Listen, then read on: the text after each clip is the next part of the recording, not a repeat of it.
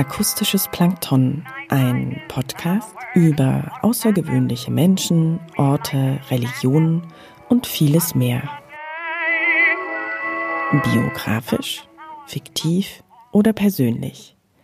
24 Briefe an 24 Frauen aus Kunst, Kultur und Wissenschaft. Subjektiv ausgewählt, geschrieben und gelesen von Theresa Art.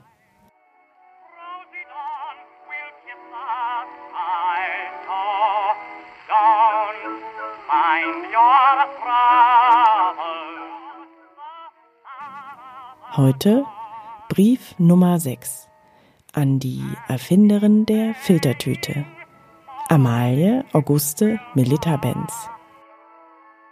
Liebe Amalie Auguste Melita Benz. Ja, ich finde, bei diesen schönen Vornamen nenne ich alle. Wie geht es Ihnen? Ich frage Sie, weil ich doch gehört habe, dass Ihr Kaffeefilter mit nach unten gewölbten, mit einem Abflussloch versehenem Boden und lose einliegendem Siebe nun endlich vom Kaiserlichen Patentamt zu Berlin am 20. Juni 1908 unter Gebrauchsmusterschutz gestellt wurde. Meine Glückwünsche. Ein Unternehmen ist wohl auch schon geplant. So munkelt man, dass ihr Mann Ende des Jahres seine Stellung im Kaufhaus wohl ganz aufgeben wird und somit nichts mehr ihrem Familienunternehmen entgegenstehen wird. Entschuldigen Sie, ich bin eine Kollegin Ihres Mannes. Er erzählte mir, dass er als Eigenkapital einen Betrag von 73 Pfennigen für das Unternehmen Melita Benz in der Marschallstraße 31 einplane. Weiterhin berichtete er mir, dass auch ihre Söhne in das Unternehmen einsteigen werden. Das ist doch alles sehr aufregend. Als ich hörte, mit welchen Ideen er ihren Filtrierapparat bewerben möchte, unter anderem mit Präsentationen in Schaufenstern, wollte ich Ihnen bereits jetzt zu Ihrem Mut und hoffentlich bald einkehrendem Erfolg gratulieren. Ich finde es unglaublich, dass Sie diese Entdeckung machten, die vielleicht in ein paar Jahren so vielen Menschen, die hart in Fabriken oder anderen Orten lang arbeiten müssen, helfen.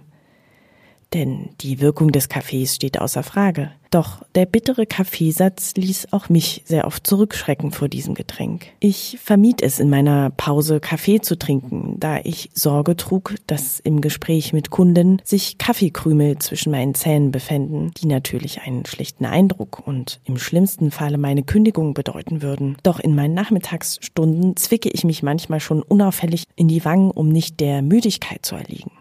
Zu Hause am Abend brühe ich mir dann einen Kaffee auf, um die restlichen Arbeiten zu erledigen. Ich finde es großartig, dass Sie den Mut haben, Ihre Idee auf den Markt zu bringen. Ihr Mann berichtete mir auch von unliebsamem Gespött der Nachbarn.